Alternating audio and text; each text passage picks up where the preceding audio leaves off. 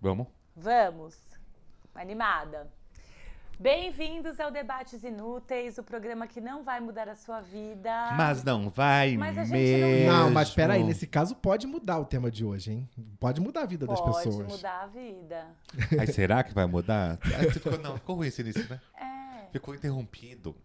Vai lá. Não, gente, tava ótimo. Debates Inúteis.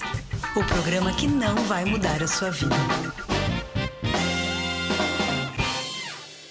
Está começando mais um Debates Inúteis, o programa que não vai mudar a sua vida. Mas não vai mesmo. Se bem que essa vez talvez mude, porque a gente tá aqui com um assunto bem relevante. Ah, é verdade, né? Né, a gente vai falar sobre CLT ou freela, sobre primeiro emprego, sobre trabalho. Essa coisa que falta pra muita gente, né? Inclusive nós. Exatamente. É, porque, porque é isso. Eu queria saber dos meus colegas. Álvaro, o que é CLT? CLT é consolidação das leis trabalhistas. É o, o- a cartilha toda que, que funciona para que, que ordena as contratações e tal. E hoje em dia a gente se refere, usa para se referir à pessoa que tem emprego fixo. Carteira assinada. Carteira assinada, com aqueles benefícios que agora estão cada vez mais em extinção, né? E Mel Frila. Frila é poder fazer reunião de calcinha, fazer call de calcinha. Isso quer ser frila. São pessoas aventureiras, São né? pessoas aventureiras que são donas da própria vida, são seus próprios chefes, né? Que têm vários clientes, trabalham por si. Qual é a nossa situação aqui? Nenhum de nós três tem emprego fixo, né? Você tem então, é isso que eu ia perguntar agora, né? Porque hoje eu estou conduzindo, Ai, então eu gostaria de fazer esta pergunta, se você puder não me interromper. Nossa. Muito obrigado. Não abro mais a minha boca. Aqui todo mundo já foi CLT, já teve carteira assinada bonitinha, e todo mundo já foi frila, ou é frila, é isso? Como é- tá a situação de cada um agora? Eu tô frila, eu, eu tô no processo de saindo de frila e virando empreendedora. Ai, que rica. E aí que e também já fui muitos anos de CLT. Mas estou nesse processo de deixar de ser frila e ter uma mini empresa, que também é outra coisa, né? Uma- é um, é um terceiro Um outro rolê. Um terceiro formato. A vida te fez é, essa mudança? Você escolheu? Tava incomodada com ser frila? A vida fez, porque eu fui tendo muitos clientes, fazendo muitas coisas, e aí eu precisei é, dividir funções. E aí, Entendi. isso Ah, foi- então é um bom sinal. É um bom, é um bom sinal. Sinal que o, fri, o frila deu tão certo que, que agora tá virando a empreendedora. Exatamente. A nova é a Silvia Design. Aham, tô trabalhando com Mas a ela não é dona de imóvel, né, a Mel? Loja de imóvel. Não, não sou dona de loja, eu não sou dona de uma loja de imóveis. Eu tenho uma mini agência. Uma mini agência de consultoria criativa. Ah, maravilhoso. Hum. E o, o Álvaro tem uma coisa que você é jornalista, né? A impressão que eu tenho de que quase todo jornalista é meio frila. Hoje em dia, sim. Não é porque é, é meio. Pelo menos todos os meus amigos são jornalistas passam por essa coisa de você pode até estar empregado em algum jornal, mas ao mesmo tempo você está escrevendo para outro lugar. É a impressão que eu tenho. É que cada vez, é, conforme você vai ficando mais sênior, as empresas não conseguem bancar o custo do seu salário e o custo trabalhista do seu salário. Então elas, rolou uma pejotização do, do setor, então muita gente virou PJ. E aí tem os que Ah, isso são... é triste, não é? É Porque parece que quanto mais o tempo passa, melhor você vai ficando no seu trabalho, você deveria ser melhor remunerado e tudo Exato, mais. Mas não é. E é, é cruel, né? No Exato. mundo da publicidade também é assim. Pois é. No meu caso é assim, eu trabalho fixo para uma revista, que é a Versátil, eu comecei, a- acabei de, de fe- fechar minha primeira edição, mas eu recebo por edição. Então, assim, eu não vou lá todo dia, eu faço as minhas coisas diferentes.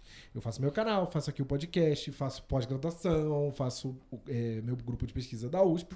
E para o meu formato de vida hoje, só funciona assim. Se eu tivesse que ir para uma redação todo dia, eu mesmo não ia querer.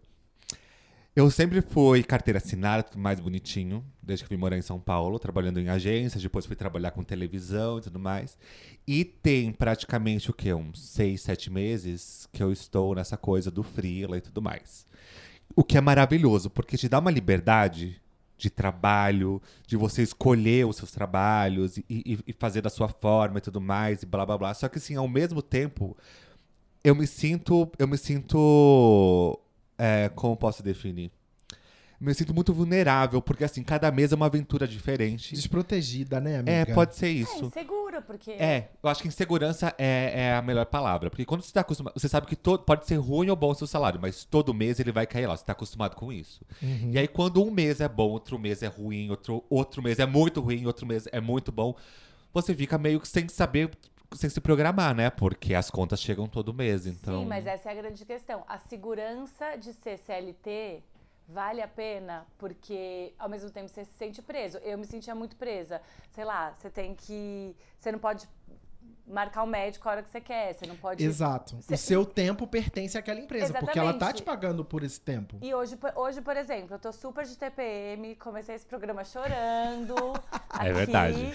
E assim, eu Você acha que eu não escolhi- vou deixar esse começo? É claro que eu vou deixar. Claro que não. E eu escolhi é, não ir pro escritório hoje. Eu tenho um escritório que eu divido com outras pessoas e eu vou trabalhar de casa, vou trabalhar, vou fazer minhas coisas, mas eu vou trabalhar de casa e assim, não vou, tipo assim, escolhi não fazer reunião com ninguém. Eu, eu, eu não poderia, se eu tivesse trabalhando CLT, tarará, falar, "Ai, gente, não vou trabalhar porque não tô boa, não tô, de- tô de TPM, não, não tô pensando, não tô criativa hoje e eu não vou. Jamais poderia fazer isso, sabe?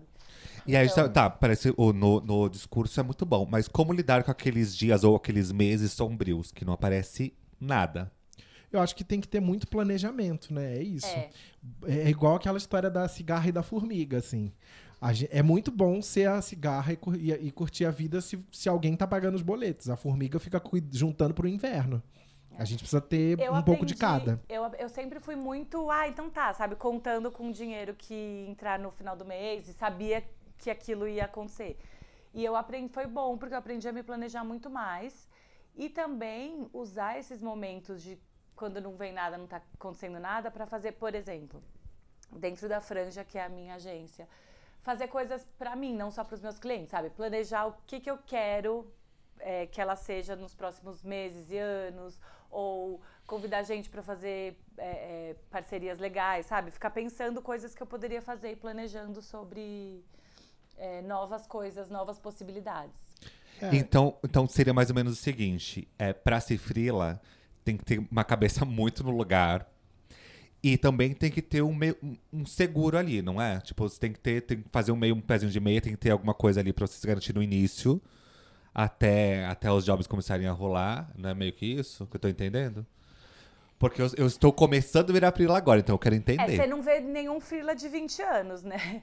É. Não, até tem. Mas, de- assim, você tem que ter uma maturidade, eu acho. Porque assim, do jeito que a gente tá falando, parece que a gente tá praticamente falando pra pessoa que tá ali com carteira assinada, não, vai lá que é isso mesmo, você vai arrasar. E eu acho que não é bem assim, né? Não, então eu, Ah, acho, eu tá. acho que vale dizer o seguinte. é, Eu tô querendo planejar férias, por exemplo, com o Vitor.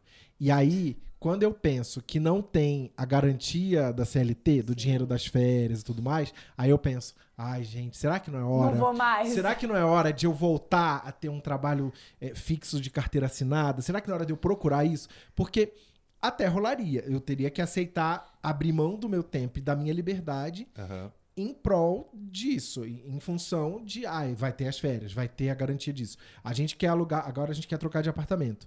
E aí é na hora de documentação é muito mais complicado, porque assim, ué, mas que garantia você tem que você vai pagar? Você não tem olerite, É, então exatamente. é, é todo um, tem outros complicantes. Fora assim. que tem uma coisa que é desgraçada. não são só flores. Sim, É, jamais. Fora que tem uma coisa que é desgraçada, que é assim. Aí você reclama com algum amigo, né, que tá passando pela mesma coisa que você. Ah, porque tá, tá difícil o job pra caramba esse mês. Aí fala, não, mas é porque é final do ano. Final do ano é assim, as coisas são mais devagar. Aí Sendo que ainda é É, setembro. aí termina, aí termina o ano. Aí você reclama, pô, não tá legal esse mês. Aí seu amigo, não, mas é que é início do ano. É, Depois do carnaval. Só começa depois do carnaval. só depois do carnaval. Exato, só que a conta vem todo mês, né? Todo mês tem um aluguel pra pagar. Vocês não, vê, não têm, às vezes, uma sensação de que, assim, a gente vive pra pagar boleto, gente? Eu tenho essa Acho que é a sensação. sensação mundial. É um inferno que isso. acontece, porque assim, Eu entendo tão melhor meus pais hoje em dia, que eu tenho que pagar boleto. sim. Mas olha só, é, eu não tô é, fazendo apologia ao freelancer. Mas eu, pro meu tipo, eu acho que também tem tipos de profissão que é, se adequam melhor a, a, a formatos. Eu amo quem sabe conjugar o verbo adequar. Arrasou. Que pra mim, por exemplo, pro meu tipo de trabalho, foi muito melhor. Eu consigo atender mais clientes, eu consigo é, trabalhar com coisas diferentes, com vários tipos de coisa e ganhar mais dinheiro do que estar dentro de uma empresa. Pra mim foi melhor. Mas depende muito, por exemplo, pra designer. Eu sei que tipo, a maioria dos designers são freela. É, o Vitor, é por acaso, não funciona é. bem. Mas não é, né? É, mas quando você é freela, você tem, no caso de designer e de jornalista também, como tem muita gente fazendo, o salário cai, porque se você não topa fazer por mil, Ah, alguém verdade. topa fazer por 700. É, Esse é outro ponto negativo e do, aí eu do acho que tem né? que ter, rolar uma, bro- uma, uma brodagem ou uma sororidade de quem tá no mercado, né, Mel? A gente falou disso outro dia. Exatamente, Exatamente. Porque se assim, se você cobra de cobra, né? Se você é, põe o valor do seu trabalho naquilo e não vem uma outra pessoa e fala, não, mas eu faço por menos. E aí a outra faz por menos, né? Fica uma disputa, todo É. mundo da mesma categoria disputando. Se você é, nivela aquilo, ó, o valor desse tipo de trabalho é isso. Sim, mas eu A digo de quando que- você tá cuidando do orçamento, sabe? Ah, sim, sim, então, sim. assim, igual agora, na hora de fechar a revista, eu, eu tenho uma grana X pra fazer. Tem um valor que não dá pra pra pagar pra um pra eu virar pra um jornalista e falar assim, faz essa matéria por tanto, porque é até vergonhoso, a pessoa fica brava, se sente ofendida. Óbvio, a gente sabe né? quanto vale, né? Exato, claro que pode aceitar ou não, mas eu que tô administrando esse orçamento, poderia virar e falar assim: vou fazer com essa grana pro meu chefe ficar feliz. Mas ele também tem que entender que não dá pra fazer por menos que tanto, sabe? Enfim. É, eu acho que uma das grandes, das grandes questões do freela é saber cobrar, né? Saber o seu valor. Por exemplo, quando eu vou fechar um freela, eu, eu sempre tento colocar ali freela, publi, não, não sei como é que eu classifico exatamente a- o, o que eu faço.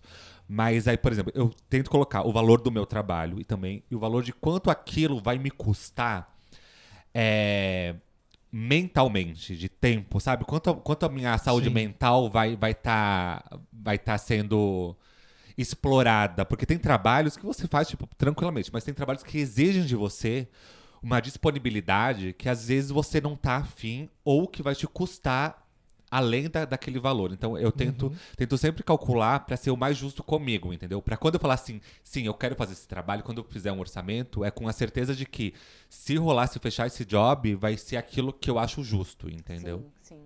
É, mas é, é que também você tá numa posição relativamente confortável, porque você já tem um público mais consolidado de, de redes sociais, do Morri e tudo mais.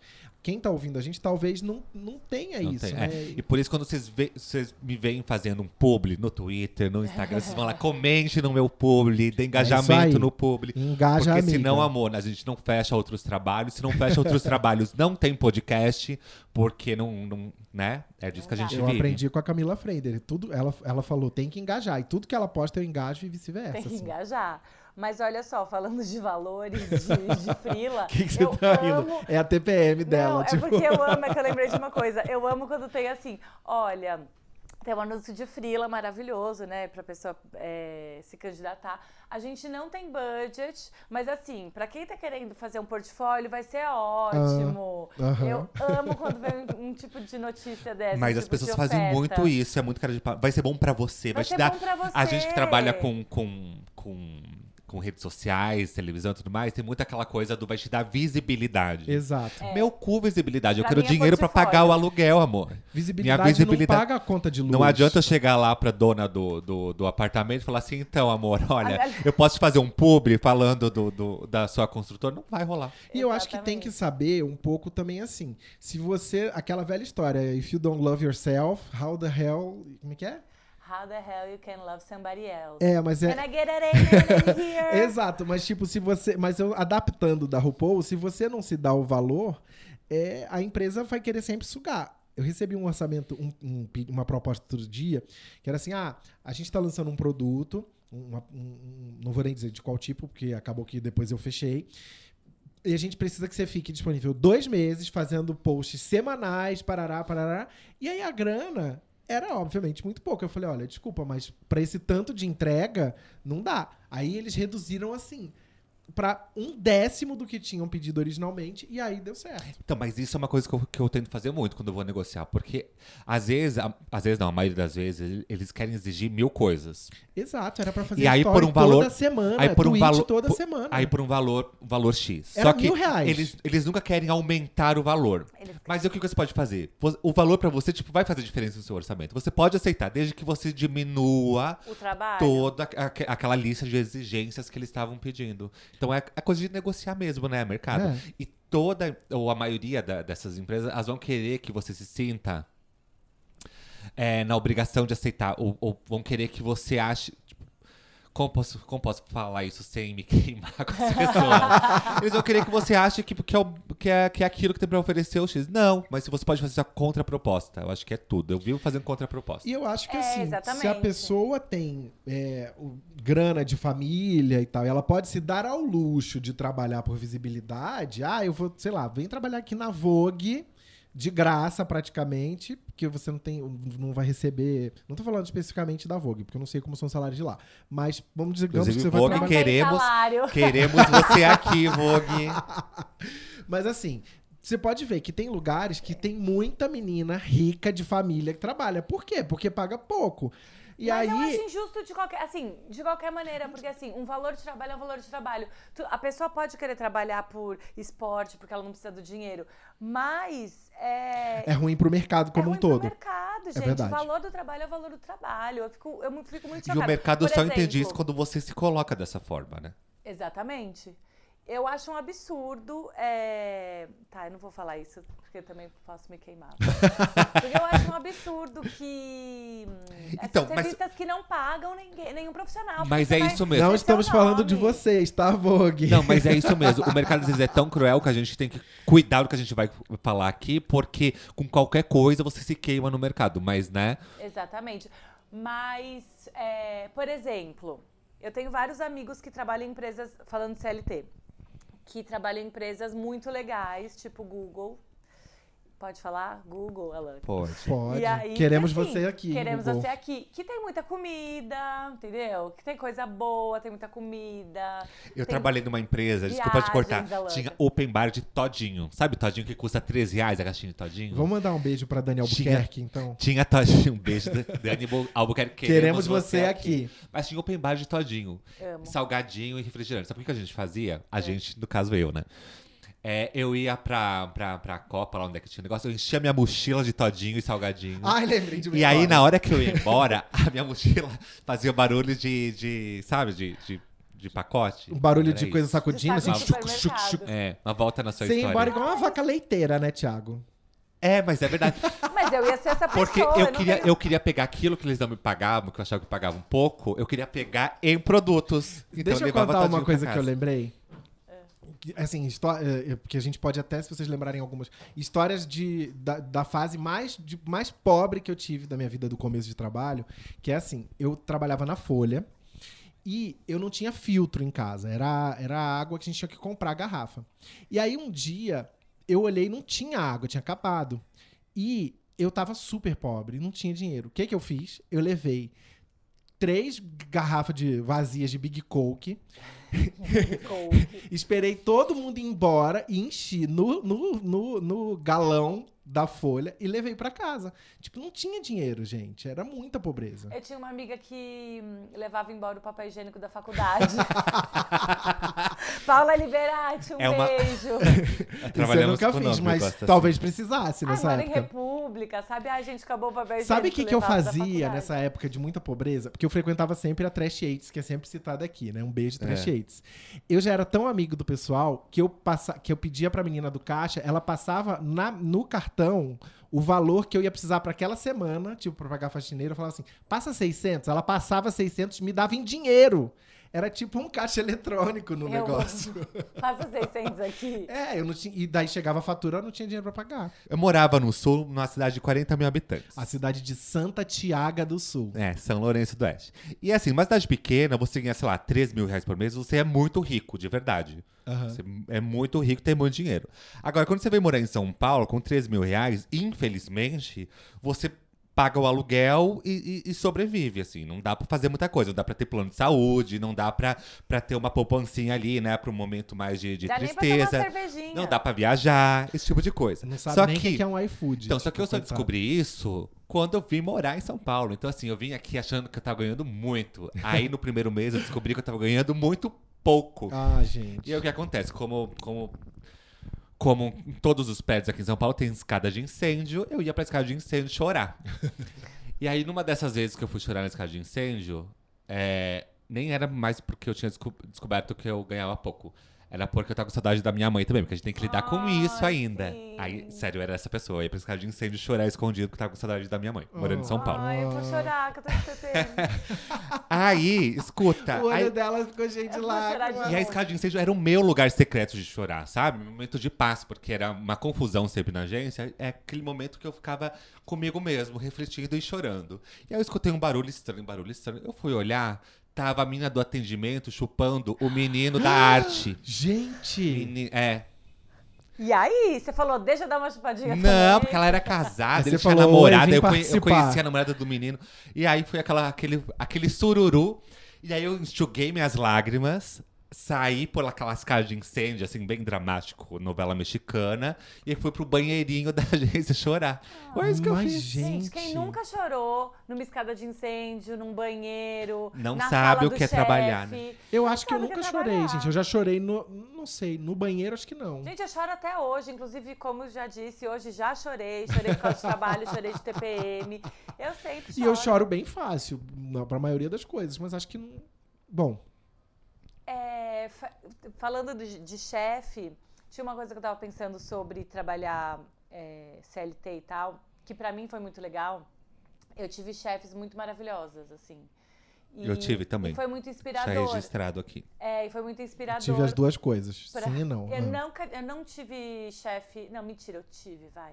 Mas colega de trabalho, filho ah, da puta, colega você de já trabalho, teve. sim, sim. Isso é outra coisa que eu sinto falta de almoçar com o pessoal da firma. Ai, não sinto, não. Vocês não sentem? Não. Ah, eu, eu, eu, assim, eu tinha necessidade de sempre almoçar com, os mesmos, com as mesmas pessoas, assim. Isso eu sinto falta Ah, também. você vai criando o seu, É. a sua turminha. Mas eu, tipo assim, aniversariantes do mês, é, almoço do pessoal da firma, essas Não- coisas, sabe? Depende. Eu não sinto falta disso. Inclusive, dependendo da, da empresa que você trabalha, o almoço é um lugar que, que fica meio tóxico, que as Ah, pessoas é. só fazem reclamar do chefe ou da empresa, não sei o quê. E eu acho que é importante. Ai, será que eu era uma das pessoas tóxicas Não, eu acho que não tem almoço? problema você reclamar. no, no- no que eu tô dizendo é assim, não tem problema algum você reclamar. Só que às vezes a pessoa tá tão puta e tão insa- insatisfeita e você não tá. E ela E aí ela começa a te contaminar com aquilo, e aí chega uma hora que você fala assim, não tô mais aguentando isso. Você tava de boa, você não tava achando ruim. Mas é, eu acho que às, e às vezes tem, acho que tem colega que faz isso com intenção de prejudicar o outro. Talvez ele não esteja nem, nem tão incomodado, mas faz pra mexer com o seu psicológico, pra você falar assim: "Ai, não tô aguentando mesmo, esse lugar é o ó" e Já dá o aconteceu fora. comigo. Sim. Ou, ai, você não sabe o que o fulano falou de você, falou do seu trabalho. Daí você É. fica puta, vai brigar com o fulano. E não foi nada disso. Rola, E rola. ainda assim. sobre colegas de trabalho. Como é pra vocês indicar alguém pra um job? Porque assim, eu já vivi as duas situações. Primeiro, eu acho muito ba- bacana assim você poder indicar alguém pra algum trabalho e tudo mais, porque né, a, a vida não é fácil pra ninguém. Mas assim, ao mesmo tempo você tem que ter um cuidado, um tato, porque eu já indiquei é, conhecidos pra trabalho, depois eu me arrependi muito. Ah, porque sim. se a pessoa faz uma merda, é, você meio que tá É lógico. Por que, que você indicou culpa essa sua, pessoa? exato. É muito complicado, né? É uma chancela, né? Eu acho que se você indica uma pessoa que, que vai cagar tudo, vai cagar, vai, vai respingar, inclusive, em você. Ah, mas também não é sua responsabilidade, né? Você, eu acho que quando você indica, você fala, ó, eu acho que essa pessoa pode ser qualificada pra isso. Eu acho que se você deixar claro. Mas, tipo, assim, olha, pelo que você tá me falando, me lembra fulano. De repente funciona. Eu, eu acho que. Mas assim, não tem. Faz tempo que eu, eu sempre tento dar uma. deixar a Ou pessoa não tão nunca segura. trabalhei com Faz ele. tempo que eu não trabalho, faz tempo que eu não vejo. Vale que você tomar um café. Mas, na verdade, quando eu indico, eu, eu só indico gente que eu, tipo, falo, "Me- essa pessoa é perfeita, eu tenho certeza que vai dar certo. Então que a é pessoa- isso. Então você Não, é concorda real. com o que a gente tá falando. Você Não, só sim, indica. sim. Eu só indico Mas- eu tenho muita certeza. Então, É- é mas eu já, eu já assim, tive muita certeza numa agência que eu trabalhava, indiquei um amigo, conhecido. Eu amo que ele deu Que uma eu tinha- parada, né? Indiquei um. É, porque eu, não, eu preciso reavaliar essa, essa relação. Por, eu indiquei na boa fé assim mesmo, porque sabia que a pessoa ia mandar bem no trabalho e tudo mais. E a pessoa até manda, mandou bem no trabalho. Mas o que acontece? Era pra fazer o mesmo trabalho que eu e uma outra amiga minha, que éramos amigos dele também, pra fazer. O cara entrou lá com uma lábia, é, enfim, ele tava fazendo o mesmo trabalho que a gente. Entrava depois, saía antes e tava ganhando mais que a gente. Nossa. Entendeu? E foi meio no, no Tá. Sabe? Porque assim, uma coisa que eu tinha quando eu trabalhava em equipe era assim, eu tinha umas conversas muito francas assim com, com os meus colegas de trabalho.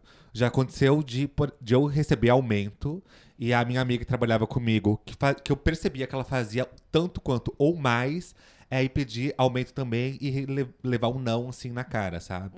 E eu chegar pra ela assim, ó, eu pedi tal dia e ele deu aumento. Tipo, baixa o pé, você merece, entendeu? Não, e eu acho outra coisa. eu- sobre isso aí, esse seu amigo que tava ganhando mais, ele começou a ganhar mais quando já tava ou ele já foi ganhando mais? Porque aí é uma questão de negociação. Não. Exatamente. Não, ele, ele começou a ganhar mais depois. Nessa, nessa mesma leva que eu fui pedir aumento que eu ganhei, ele também foi pedir e ganhou. E ela foi, e ela foi pedir e não ganhou. Nossa, que sacanagem. E aí o que acontece? Eu ganhei aumento e falei com ela no particular. Ele ganhou aumento e deu a entender que não ganhou, ficou Dois quietinho. O que acontece? e uma mulher não Exato. ganhou Não, aumento. ela- Esse é o ela-. Típico. A gente saiu pra almoçar, ela chorava na nossa frente, que ela achava injusto que ela não ganhou aumento e tudo mais, não sei o quê. E ele ficou quietinho como se ele não tivesse ganho, entendeu? Ficou quietinha pra ganhar bombom. É. Puxa. E aí eu chamei ela no, no, no particular pra falar o que aconteceu comigo e ela. E ele ficou. Ele fez a pêssega, entendeu? eu amo essa expressão. Eu também amo assim, fez a bird box, fingiu que não tava E assim, vendo. e assim. nós que colocamos ele lá na, na, na agência, entendeu? Sim. Faz muitos anos, mas, mas ficou a lição de, né? Essa coisa de negociação também, é, é de negociar é, aumento e salário, você tem que ir muito certeiro, né? Porque isso, isso é uma coisa que não deveria acontecer, negociar aumento. Você está fazendo o trabalho, seu trabalho vem evoluindo, automaticamente você vai receber um aumento, não é ganhar, né? Você mereceu Mas aquilo. infeliz, Deveria, mas- infelizmente Então, não é isso que eu tô acontece. falando, deveria ser assim. Aí você tem que ficar lá e negociando e provando, porque você E outra, assim, gente, aquilo. as pessoas têm. É que eu nu- nunca tive muito filtro com chefe.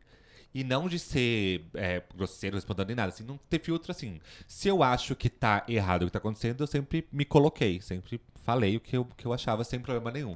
E às vezes gerava um choque, assim, entre as outras pessoas, né? Ah, Tiago, como você falou isso? Eu falei, eu falei isso porque é o que eu acredito, entendeu? porque eu acho que se a pessoa me contratou, é porque ela quer tirar o meu melhor. E se o meu melhor for, for falar pro chefe que, olha, o que tá acontecendo não, É. não tá sendo bacana, tipo, acho que faz parte do meu trabalho também. Eu acho que tem duas coisas sobre empresa grande que são que assim a minha a minha impressão, tá?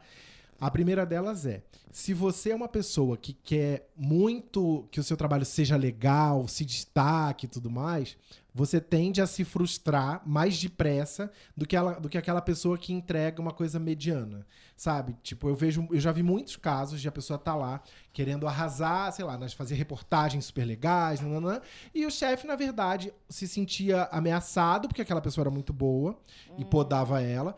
Ou o chefe, na verdade, só queria alguém que fizesse uma materinha meia boca pra preencher página.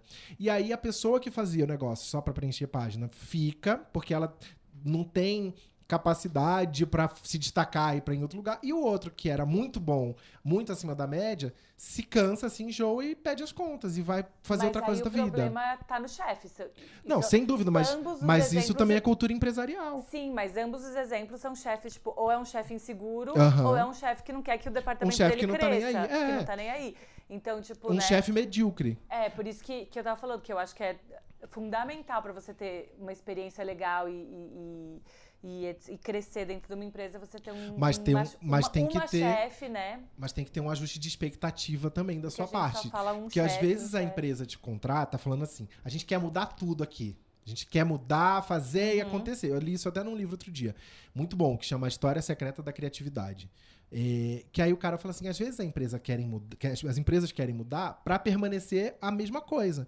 Então não é, é um mudar assim, tipo, trocar um, um lilás por um roxinho. Uhum. E, e você vai achando que você vai trocar o lilás pela cor que você quiser. Verde não é limão. assim. Por isso que tem que ser feito o quê? Aquilo que eu amo fazer. Alinhamento de expectativa. É isso. E a outra coisa ainda, desculpa te, te, te, Não, não, não. Tá ótimo o papo. A Pode outra coisa também de Eu empresa. deixo. Obrigado, amore. Hoje a gente tá amorosa, né? É porque vocês não ouviram, vocês que estão aqui, no- vocês estão acompanhando e não ouviram as brigas que a gente já teve Foi um hoje sururu manhã. no grupo de WhatsApp do Debates Inúteis hoje, amor. E não um sururu igual da escada de incêndio, foi Não. outro tipo. Foi outro tipo de Foi outro tipo de sururu. sururu. Então, e sobre empresa também grande, eu acho muito escroto quando tem avaliação de pares. Porque assim, digamos que eu que é uma avaliação, É. avaliação você, de pares, você e eu somos pares, a gente tem o mesmo cargo na empresa. E aí, você faz uma avaliação minha, eu faço uma avaliação sua, mas eu não leio o que você escreveu de mim. Jesus, eu nunca vi isso na vida. Tem muitas Que empresas medo. grandes. Então, assim, a Mel é nossa chefe. A Mel já vai dar uma Óbvio. avaliação. claro, like a boss. A, a Mel é nossa chefe. Eu e você trabalhamos no mesmo cargo. E aí, na hora de, de terminado tal trabalho, aí vai ter a avaliação daquilo. Eu escrevo sobre você, você escreve sobre mim.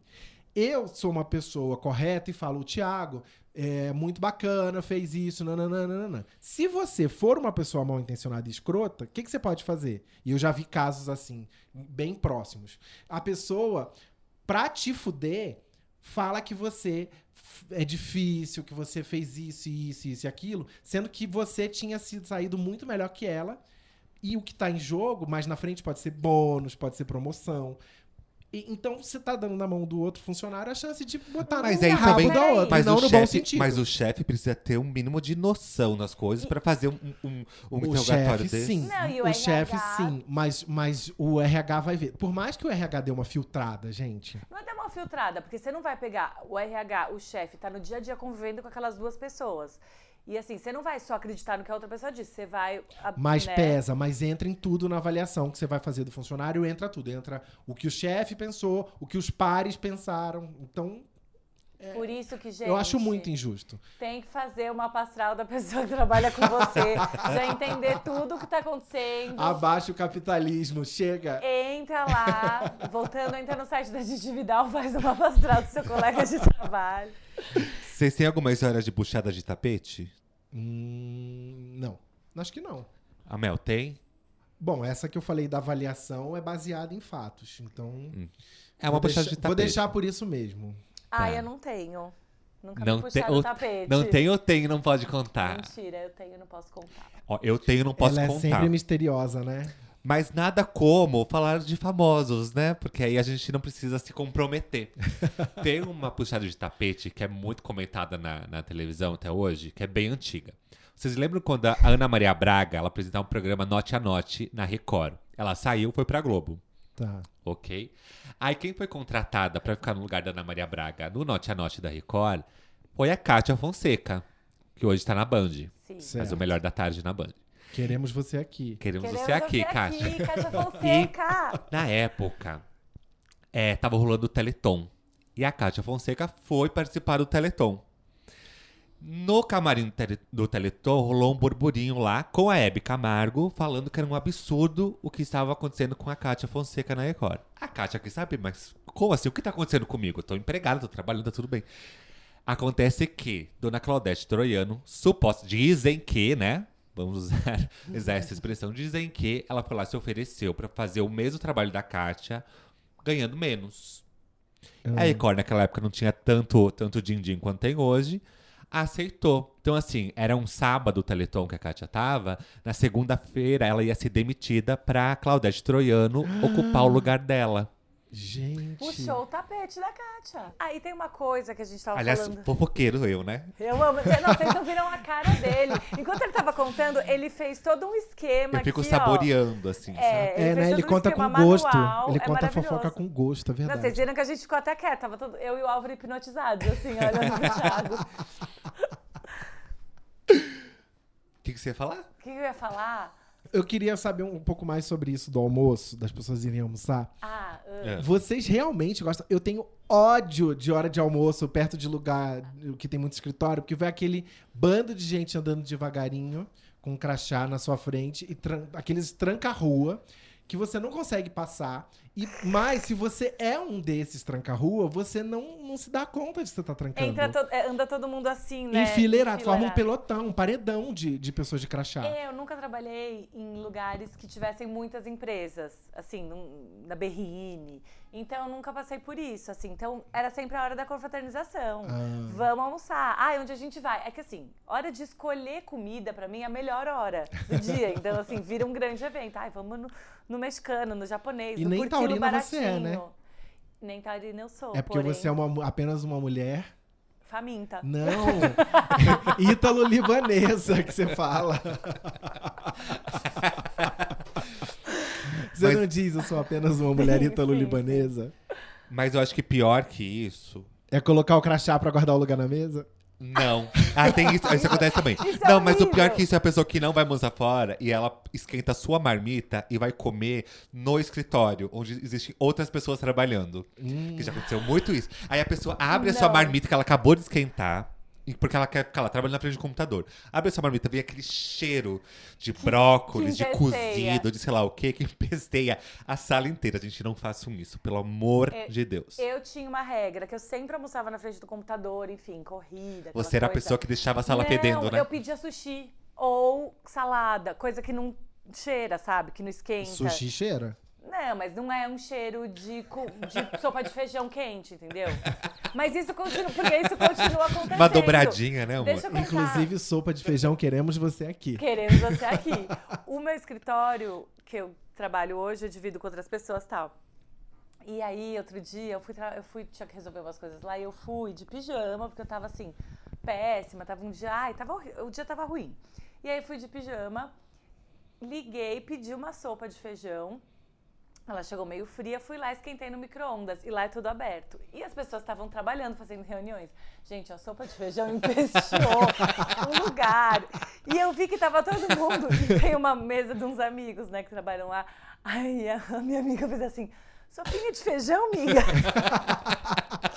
e eu fiquei morrendo de vergonha. Porque é um lugar compartilhado, É. né? Outra coisa que é horrível que acontece também é marmita, né? Geralmente tem uma geladeirinha ali pra você guardar sua marmita, porque né, em São Paulo as pessoas não. Tipo, onde quando eu morava no sul, a gente ia até em casa pra almoçar. Em São Paulo, quando você tá- trabalha no lugar, você almoça no lugar, né? Porque não dá tempo de chegar em casa. Aí, aquela marmita mexida. Que depois, sabe? Que alguém, al- alguém mexeu na marmita do outro. E aí a pessoa vai lá e, e coloca um papel assim, a favor, não mexer, Mexer na na minha marmita. marmita. Claro. Eu tudo. Gente, Eu, quando, quando o. Thiago fala do sul, você não imagina igual uma, uma, uma- cidade de novela da Globo, assim, Sim, tipo Cerro sim. Azul, Mas Santana é, do tipo Agreste. isso. Amo, amo. Uma, eu imagino uma igreja com uma praça Mas em é. volta. E o Thiago bem simplesinho, assim, bem. Não, simplesinho eu nunca fui. Ai, Mas bem camponesa. Ai, que linda. Então agora imagina ele de alemã. Gente, mas tem uma coisa que eu lembrei também. Tinha uma menina que eu trabalhava numa dentro de uma empresa. Sabe o que ela fazia? Que isso pra mim, assim, é insuportável, insuportável, inadmissível. Ela vinha escovando o dente depois do almoço e ficava assim entre os computadores, É, escovando o dente, falando com as pessoas. Assim, onde você acha que você tá? É muito, muita o dente intimidade. É nojento. Não, não é nojento, mas é, pra íntimo. mim, assim, nem o Carlos escova o dente perto de mim. Hum. Tipo, eu odeio, eu acho. E aí, a pessoa vem escovar o dente no meio dos computadores que as pessoas estão trabalhando. Mel tem problemas com intimidade. É, escovar o É. dente. não Outra coisa que é horrorosa no trabalho é você precisa fazer o número dois. Não, agora que Como aquele fazer- fricô, gente, aquilo. Como fazer É no trabalho. Bom, né? E é- Isso é fricô, das queremos coisas que é merchan aqui. ser frila. É, outra vez que Ficou você mexer Você poder fazer seu cocô em paz.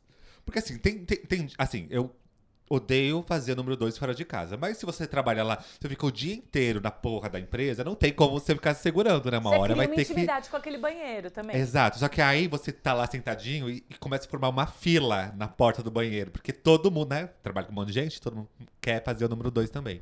E aí, a hora de sair do banheiro. Esse é meu maior pânico. aí eu, eu mando aquela bem antiga, assim, ai, eu, quando eu entrei já tava assim, hein? Aconteceu comigo. Ah, E assim, ela vai chorar de eu novo. tomei um laxante. Por quê? eu tinha- Pra É, emagrecer? Foi assim, não, eu vou contar. Era volta de férias. E eu fui de- voltei direto de Ilhabela para o trabalho. E aí eu tinha ficado de férias, nananã, e assim, travei, não sei o que aconteceu, travei, não consegui ir no banheiro, fiquei uma semana sem ir no banheiro. E assim, chegou no último dia, que era domingo antes de voltar, eu tomei três laxantes. Você já tava o negócio- enfesada. é, se o negócio. E nada.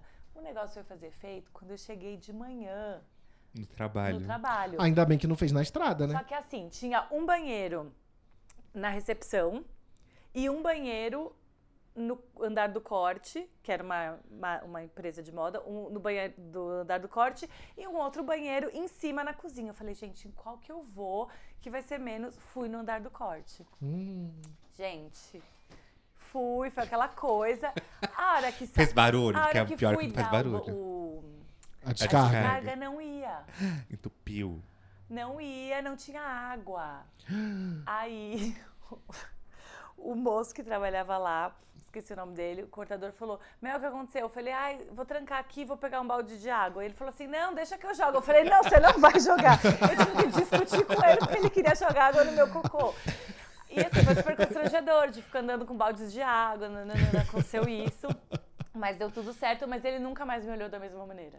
Eu acho que de trabalhar Ele em descobriu que você caga, né? É, ele ficou assim, ó. Gente, chega de falar de cocô, pelo amor de Deus. Eu fico muito, muito, muito incomodado com esse tema. Vamos falar então Eu sobre o primeiro falar de emprego? cocô. Qual foi o primeiro emprego de vocês? Querem que eu comece? Quero. O meu primeiro emprego, então. Meu pai, os meus pais, eles têm, ainda tem, né? Um, eles têm comércio lá no sul. Em Santa Tiaga do Sul. É, Ah, é loja de, de confecção, calçados e tudo mais. Hoje é só de esporte. Aí o que acontece? Meu pai e minha mãe sempre foram assim, muito tipo, ai, vai estudar, vai fazer tudo que você tem que fazer e tudo mais, mas tem que fazer alguma atividade du- durante o dia. Então, se estudava de manhã, à tarde nem que vai fazer o banco. Virei o office boy da- do, do comércio lá dos meus pais. Mais pra Office Girl, né? Então fazia, fazia banco, só que assim, uma coisa horrorosa. Era banco na época que você tinha que pegar fila em pé, lembra? Que não tinha. Hoje em dia todos os bancos têm, né? é, senha e cadeira. Na época não, você ficava numa fila, em pé, horas. Mas foi maravilhoso, que me deu um super senso de, de responsabilidade e tudo mais. Ainda mais cuidar de dinheiro, né? Você fazia entregas importantes. Mas depois assim, o trabalhinho, assim, que, que pra, pra passar, pra passar as horas à moto. tarde. Ele era a garota da moto. Ele ia pagando as contas, andando com a motoca dele. É, mas aí, tipo, era trabalho, tipo, recebia um dinheirinho Ah, lá e foi tal seu- pra o seu ajudar. primeiro senso de tipo, trabalhar e receber algo exato, em troca, né? Um exato, dinheiro. que me fez muito bem. Aí depois faculdade, né? Que profissão escolher? Eu queria muito fazer rádio e TV, mas eu pensava, vou fazer rádio e TV, morando nessa cidade, no fim do mundo, eu vou virar o quê? Eu vou virar o radialista da cidade ali, sabe? Uma coisa que não era muito a minha cara.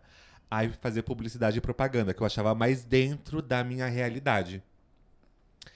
E aí o que aconteceu? Eu me formei e pensei, pronto, agora aqui também tô nessa cidade. Mas você estudou lá? Estudei lá. Não, estudei numa cidade vizinha, mas estudei por lá, pela região.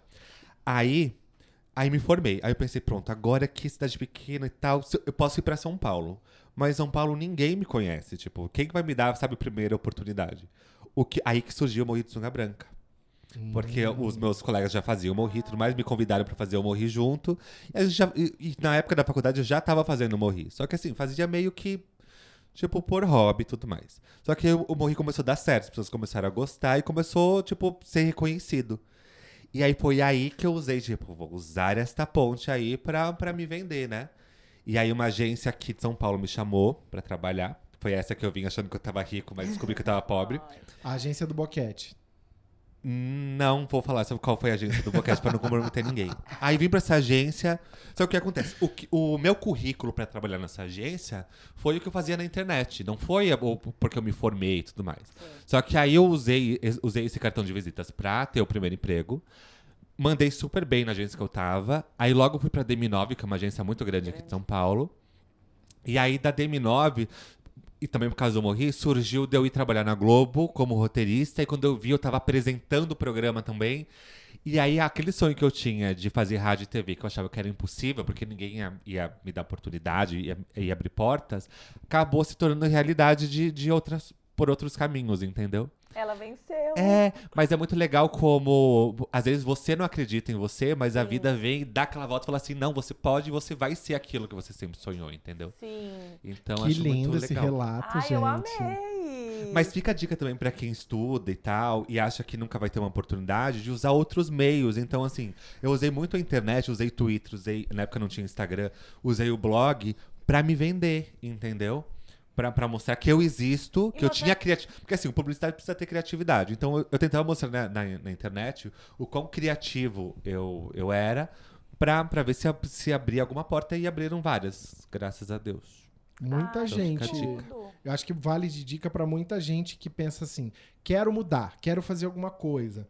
Que- eh, como que a internet pode me ajudar? Às vezes você tem uma profissão que não tem a ver, sei lá, você é boleira, mas você pode fazer um canal de YouTube mostrando seus bolos. No Você pode usar Instagram, no exato. Instagram, usar os seus talentos, né, no- usar a força que a internet tem pra de repente fazer disso uma vitrine, né? Não precisa ser publicitário ou jornalista, nem nada do tipo. Mas eu acho que uma coisa é, vai levando a outra, porque o, o meu primeiro emprego tem super a mesma a mesma história, assim, porque eu fazia faculdade e aí eu precisava trabalhar para pagar a faculdade e tal, e fui trabalhar de vendedora, que não era uma coisa que eu queria ou que eu tinha imaginado, fui trabalhar de vendedora para ganhar dinheiro. Muitas perguntas que eu tenho, mas vai. E aí, gente, atendi o Raul Gil, foi maravilhoso. Eu tenho que fazer. E no final você pegou seu banquinho e saiu de fininho? Eu peguei o banquinho pra ele. Ê, seu Raul, vem sentar no banquinho. Fiquei amiga dele, ó. Chamou de vovô Raul. Não, chamei de seu Raul. Eu chamei de seu Raul. Mas aí eu fui vendedora, nanã. Eu fiquei. Eu Marli fiquei- Marley. Ma- Ridículo. Eu fiquei é, anos, sei lá, uns dois anos trabalhando de vendedora e eu não era a melhor vendedora da loja. De longe, assim. Eu ficava horas com uma cliente, só que eu conversava, os clientes me amavam. Eu fazia look pra elas. Nananã. E eu fiquei muito próxima da chefe de VM. Eu ajudava ela. ela Que me que é ligava. VM? VM é Visual Merchandiser. Ah. Que é, é. Visual Merchandiser é a pessoa que faz, né? Visual Merchandising é o. A área de Negócio. atuação, é. É, é a vitrine, a arrumação interna da loja, todas essas coisas. E é, eu fazia muito isso, porque era o que eu tinha. Eu descobri que eu tinha aptidão pra isso. Então ela ligava, eu fazia. Já tem uma super conexão com o que você faz hoje. Né? Exatamente. E aí eu- ela me ligava, eu fazia. Né? Chegou uma hora que eu não aguentava mais ser vendedora, porque eu não sei vender, odeio vender, chorava. Chorava no banheiro do shopping, inclusive. e aí, por isso que eu falo que é bom ter bons chefes. A minha gerente falou: Mel, assina aqui sua carta de demissão, esse emprego tá te fazendo mal, nananã. Assinei, saí, falei, gente, estou saindo, amo essa empresa, que era a Mercearia, que é uma marca que não existe mais, mas que foi muito legal trabalhar lá. É, Em que shopping você trabalhava? Trabalhei em vários, trabalhei no Paulista, no Ibirapuera, no Iguatemi. E aí é, saí, pedi demissão. E, mas amava trabalhar com a Renata, que era a pessoa que fazia o VM. Deu dois meses, ela me ligou e falou: Mel, vou precisar de um assistente, vai ampliar a área do VM, vem trabalhar aqui. E assim começou a minha carreira dentro da moda. Eu comecei fazendo VM, fui pro marketing. Sabe o que, que a menina falou? Ela falou, Mel, queremos você, Você aqui. Exatamente! Eu fui chamada de volta. E aí comecei a trabalhar com VM, com imagem de moda, marketing. tararara. E se eu não tivesse sido ser vendedora, eu nunca ia É, às vezes, tipo, caminho, sabe? você foi um caminho que você não gostava, que era de vendas, mas dentro desse caminho que, que você não se adequava, você encontrou uma outra área que tinha tudo a ver com você. Tipo, é, é Exatamente. bacana E ver. consegui mostrar no que eu era boa. Eu É. achei no que eu era boa. Porque assim, eu lembro de contar uma coisa, que no primeiro sábado, sábado é o dia que mais vende, né? E essa loja vendia muito. No primeiro sábado, as meninas vendendo muito. Eu pus uma bota que meu pé doía.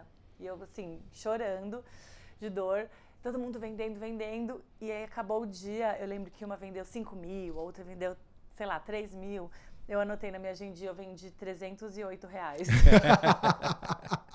Tadinha, ela não vendia E nada. quanto por cento era a comissão? Era comissão. O que, 5%, uma coisa assim? Sei lá, no final do mês, né? Mas num sábado, você vender 308 reais, olha. É, eu quero saber uma coisa sobre Mel Vendedora. É. Você falava pra pessoa assim, ficou ótimo, mesmo que não tivesse ficado? Não, eu não falava. E é por isso que eu não era uma boa vendedora. eu falava, não ficou bom, mandava em outra loja às vezes. Mas tinham clientes que me amavam, eu ganhava muito presente. Era tudo. Pelo Ai. menos isso, né? Já que dinheiro ela não ganhava. Agora você falou de vendas, eu lembrei que depois Não, de fazer, de ser o motoboy, de fazer o banco pro meu pai, eu fui promovido, entre aspas, que eu fui trabalhar no crediário da loja. Amo. E aí tem aquela coisa horrorosa que você vai consultar a pessoa no SPC, Serasa e tudo mais. Às vezes a pessoa tá ali totalmente endividada. Você não pode abrir o crediário, né? E aí, o que acontece? Todo mundo fica constrangido de avisar pra pessoa que, né, que olha, amor, não vai rolar, porque, né, não, não tem como, você tem, precisa acertar a sua continha ali na outra loja. Aham. Cidade pequena, todo mundo sabe que, né, que Eu loja amo. tá devendo. Óbvio, Igual aquela personagem que. Como era o nome daquela que do, viralizou no Twitter? Marta Golpista? A Marta golpista? é, sempre apareceu uma Marta golpista. Só que assim, eu sempre fui essa pessoa sem filtro, então assim, meu pai ficava maluco comigo, que eu não tinha menor, assim, eu chamava a pessoa assim, discretamente, mas falava assim, olha amor, não tem como vender pra você, porque tem, tem uma dívida aqui, aqui, aqui, aqui, aqui, assim, não, não tem como. E na época não, não tinha cartão de crédito, né? O Thiago é ruim, ele gostava de Eu fazer amo, isso, eu não tenho tem certeza. como. Não é, sabe por quê? Porque como a loja era dos meus pais, eu sabia o quanto eles batalhavam pra ter aquilo. E eu achava um absurdo a pessoa que claramente não vai conseguir pagar aquela conta que ela quer fazer, aquele tênis que ela quer comprar, ter a cara de pau de ir lá querer abrir crediário, entendeu? Ai, mas queria. Às vezes é circunstância da vida. Eu já, eu já tive do outro lado da história, do lado de quem tem o crédito negado. Na época que me chamaram pra trabalhar na, na Veja, Mas aí eu desculpa, fui comprar roupa. Você, tinha- você, você tinha é, é, pendência, sei lá, em cinco, seis Não, lojas? eu nem sei qual era a pendência. Então, mas, mas, quando é uma, a gente mas- entende que é um problema. Às vezes a pessoa nem sabe que tava no SPC. É, Eu cheguei- Mas eu tô falando, só Ah. pra me defender aqui. Eu tô falando de gente. eu tô falando de gente que tava fichado em, Marta sete, golpista. em sete, oito lojas, entendeu? Tá Entendi. fichado. Exa- Então não dá. É, nesse caso era assim, eu nem sabia onde que eu tava devendo, Não mas pra tava. pedir empréstimo E aí, Thiago. eu fui numa loja de sapatos, que eu ia começar a trabalhar, precisava de sapatos, roupas. Aí eu, assim, Roupas. vários sapatos. Esse, aquele, aquele outro. Eu tava pra sair aplaudido do shopping. E a vendedora toda feliz, né? Eu ia comprar, sei lá, cinco sapatos. Na hora de passar o coisa, foi negado o crediário. Gente, é uma humilhação. Eu já, é uma crediário já foi humilhação. negado várias É, e, vezes. o- mas- e os outros vendedores ficaram rindo da cara da vendedora, coitada. Eu não sei se ela devia ser uma pessoa muito querida dentro da Ai, loja. Mas é importante a gente, a gente colocar assim, que às vezes as pessoas estão passando por momentos difíceis e isso tem que ser compreensivo. E outra, acontece muito de você ter uma dívida que você esqueceu ou que não sabia que tá Sim. fora do prazo e entra no SPC. Isso são coisas que acontecem na vida de qualquer ser humano. Mas isso foi quando eu tava naquela diferente, transição de diferente pegar a de água gente, do de trabalho. gente que é desonesta mesmo, Sim, sabe? que Que, quer dar, que quer passar cheque sem fundo, esse tipo Marta de coisa. golpista. Entendi. Marta golpista. É... Gente, vexames de trabalho, eu queria contar um aqui. Antes, na verdade, foi o meu, esse foi o meu primeiro trabalho. Eu não sei se eu já contei isso aqui ou pra vocês, mas quando a TIM entrou no Brasil, Não contou. Vamos lá. vamos lá. É, Vai dizer que você queria- era telefonista, não, eu tava- telemarketing. não. você era do. Blumen Group. Amor, você não sabe. É, era na época que o Ronaldinho fazia comercial pra TIM, né? Lembra? Que no- quando lançou tinha O isso. fenômeno. O fenômeno, Ah. é. E aí, eu tava no terceiro colegial e eu queria, né, trabalhar. Falei, ah, eu lembro que eu queria ajudar em casa, sei lá. E aí, falei, ah, vou querer fazer, eu quero trabalhar em alguma coisa. A minha amiga trabalhava numa... Tinha uma conhecida que trabalhava dentro de uma agência de publicidade. Falou, ah, precisa de umas meninas para ser promotora de um evento. Falei, ah, promotora de eventos. Então vou, deve ser super legal. Gente, eu cheguei lá. Entregar O panfleto. trabalho era entregar. Não, não tem problema nenhum entregar panf- panfleto. O trabalho Sim, era. mas é um trabalho desgraçado. Você leva cantada, as Então. pessoas recusam panfletos, te humilham. Olha o que, spoiler Anne, da história da garota. Só que, não, só que nem é isso. Só que isso era o melhor das coisas. Olha o que era, como que eu tinha que entregar panfleto. Era na catraca do Shopping Paulista. E era assim, co- pacote, bônus, ganhe um, Peraí, leve que dois. catraca do Shopping Paulista tem catraca no shopping? Faz anos. Catraca do estacionamento. Ah, Desculpa, tá. era no catraca do estacionamento do Shopping Como é o Paulista. nome? Não é, não é catraca o nome disso? é- Cancela, Cancela, cancela, tá, é. tá. Foi na eu tinha que ficar na cancela e era uma cami... eu tinha que ficar dentro de uma camiseta gigante junto com uma outra pessoa, porque era pague um, leve dois, sei lá, era o pacotão, alguma coisa assim. E, e eu tinha que ficar de um lado da camiseta e a outra pessoa do outro lado da camiseta. Só que a menina que tava comigo dentro da camiseta, ela era muito mais baixa que eu. Então a camiseta ficava assim. E a minha mãe e a minha irmã, sabe o que elas fizeram? Ah. Elas ficavam entrando e saindo do shopping de carro pra ficar rindo da minha cara. Porque realmente era uma situação ridícula. E eu fiquei lá o dia inteiro entregando panfleto com a menina que era muito mais Elas que não eu. fizeram tinha nenhuma revelado. foto desse momento? Não fizeram isso faz Ah. muitos Ai, anos. eu gente, pena que que não tinha ainda celular não com câmera. celular com câmera. Acho não, não tinha, né? Meu Deus. E elas ficaram entrando e saindo do shopping rindo da minha cara. Vocês acreditam? Muito bom. Eu faria a mesma coisa. É óbvio, né? E eu também. Eu quero saber agora qual é o primeiro emprego do Álvaro. Que você não Ah. nasceu é, fazendo o terraço paulistano na, na Veja São Paulo. Não, né, inclusive contei que eu roubava água da folha, né, pra levar É. pra casa. Não Então, quero saber canal, o seu primeiro trabalhinho. Olha, eu. Meu primeiro trabalho foi como professor numa de manjedoura. O meu primeiro trabalho foi como professor de inglês, é, na época da faculdade. Eu ainda não era formado em inglês no CCA, então eu fazia aula no CCA e dava aula num outro curso que chamava Feedback. Mas eu era muito bom professor, porque eu era, eu era dedicado, eu, eu estudava a lição que eu ia ensinar, e assim, é, eu dava aula para vários níveis, então para os níveis mais, mais inclusive para os mais avançados. Mas eu estudava o negócio antes e aprendia. Sua cara. É, então, assim, os, os- a- os alunos gostavam de mim. Tinha- ao- às vezes aparecia algum que não gostava, mas de, de modo geral gostavam. Eles te assim. chamavam de professor Álvaro? chamavam. Professorinha? Não, de teacher, né? Teacher Na- Álvaro. Não, em- no Rio é teacher. Oi, Teacher. teacher. Você rebolava na hora de apagar o quadro, a lousa? Oi, Não é a cara teacher. dele ficar rebolando na hora de apagar a lousa? Não, mas eu falava, viu o salário, ó.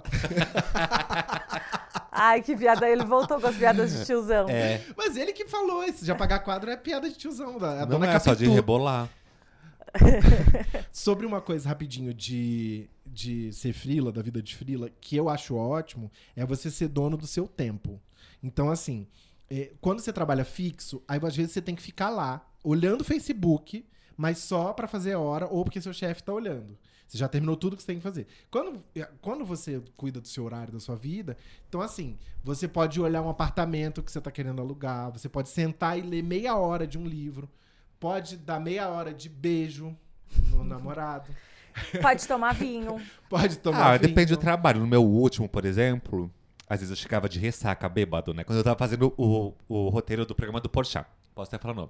O programa já não tá mais no ar. Beijo, Porchat. Queremos você aqui. Às vezes eu acordava, e todo mundo sabe, meus, o povo lá sabia. Quando eu chegava de óculos de sol e com uma água de coco na mão, é porque me- a minha noite anterior foi babada. É igual quando ele chega aí? aqui É. pra gravar. E aí o que acontecia? Eu ia pro banheirinho que eu tinha lá, eu sentava no vaso, eu dormia. Umas duas horas depois eu aparecia na sala da, da redação Linda. como se nada tivesse acontecido. Ah, e lá plena. tocava a minha vida. Mas você tinha que estar lá. Você podia ter dormido em casa, Sim, não na privada. Isso, isso é muito ruim, esse negócio de fazer horário, porque estar no lugar não quer dizer que você esteja produzindo, na, sabe? Tipo, não quer dizer que você esteja Sim. rendendo pro Fora, negócio. co- fora quando não, não abriu o Netflix, quando ninguém Ah. tava vendo, eu ficava Ficava vendo lá uma série bem Pelo menos gostosa. no Alex Videos, né? Depois que passava passa- quando passa alguém perto de você, que vai olhar a tela do seu computador, você dá aquela, né? Tipo, Aham. muda a tela rapidinho assim, depois continua vendo e vai lá. Você sabe que quando eu comecei a trabalhar na Contigo, eu, eu sentei no lugar de um outro repórter, uma outra gay. Um belo dia eu tava mexendo no computador, eu achei milhares de fotos de homem pelado. Eu- Mas assim, eu fiquei tão constrangido. Mas era muita foto, muita, muita, Amor, muita. tem um. Ba... E o meu medo de acharem que era minha.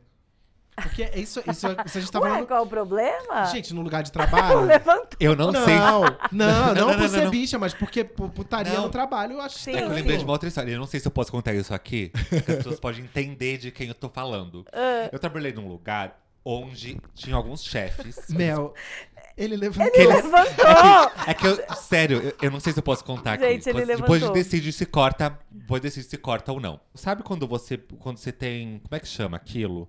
Quando você é tipo o Google Docs, uma coisa assim, que É. você acessa os arquivos da outra pessoa. Rede. É, isso. Ah. Recebeu pela rede um arquivo importante de uma, uma parada que a gente tá fazendo no trabalho. E aí, fuçando nessa rede dessa, dessa pessoa que nos mandou, a gente começou a achar um monte de vídeo com um título estranho. Que a gente fez, falou e clicou, né? A Estranho gente, não. É, é estranho? Como é, Ah, é uns estranho como? Assim, pra um, assim, pra um trabalho é estranho você Dá um abrir lá a rede título. e tá um título assim, Garotos Fogosos em Momento de Transe. Aí você entra lá, O tipo, Senhor dos Anais. Era sexo gay, tipo, nervoso, Suruba em alto mar. pesadíssimo. Pesadíssimo. Que provavelmente é, a pessoa é, colocou na rede pra mandar pra uma, pra uma outra fora, que não tinha nada a ver com o trabalho, é pra uma terceira pessoa, e não sabia que isso ficava lá na rede, entendeu? Que você tinha que apagar, não sei. E aí você pegou e salvou pra você, porque você é uma um safadona. furo- Não, e aí o assim, e o melhor era quando a gente descobriu quem era a pessoa que, né, que era o dono lá dos vídeos. Por quê? Porque é uma pessoa toda complicada, casado, Família pai de tradicional. família, Hétero. frequenta a igreja. Cidadão de bem. E aí foi outro sururu que aconteceu. Gente, Nossa, o tema de dizer- hoje tem que mudar pra Assim, sururu. É, eu, dei- eu dei uma pincelada na história, porque se eu der detalhes da história, A hora que a gente desligar vai rolar aqui. um processo. Não, amor. mas vamos, quero saber mais nomes dos filmes, assim, que mais que tinha? Ai, não lembro de todos. Eu já tive um que chamava Me Atirei no Pau do Gato.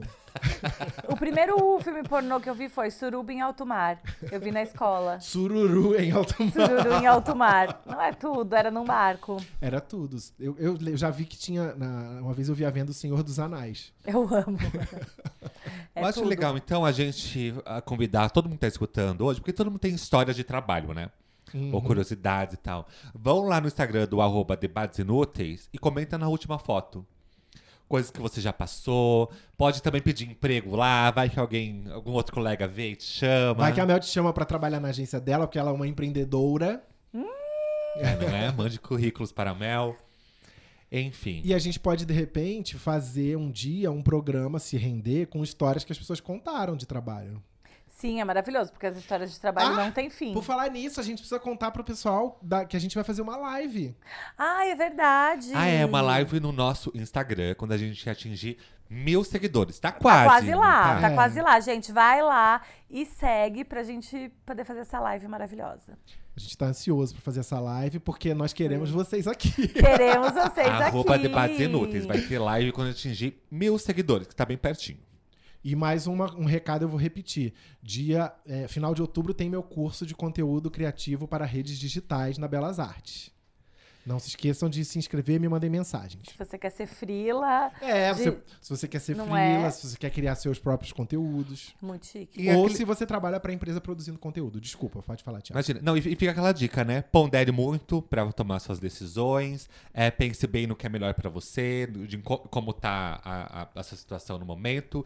E eu acho que a grande dica do nosso podcast hoje é apoie muito o trampo dos seus amigos. É isso aí. Exato. Porque a vida é bela, mas não, não rola job assim loucamente. Então, apoie. Quando você vê algum amigo é, se lançando em alguma carreira nova, empreendedor e tudo mais, é, apoie, dê força, porque faz toda, toda a diferença. E acho que também, assim, às vezes você se, se empenha em divulgar uma cantora que tá lançando uma coisa que já é zilionária, e o seu amigo tá ali assim, gente, compartilha meu vídeo, compartilha meu É podcast. frase, né? Apoie os sonhos e projetos dos seus amigos, assim como você apoia celebridades que você nem conhece. Exatamente. Exatamente. E assim a gente se despede. Ai, gente, vocês estão Ê. muito profundos. Ah, Eu peraí, amei. só mais uma coisa. Vocês viram que a gente tinha falado no Coisa da Fabiola que o, o relacionamento da Anitta e do Scooby, é, quando a gente gravou, ainda tava rolando.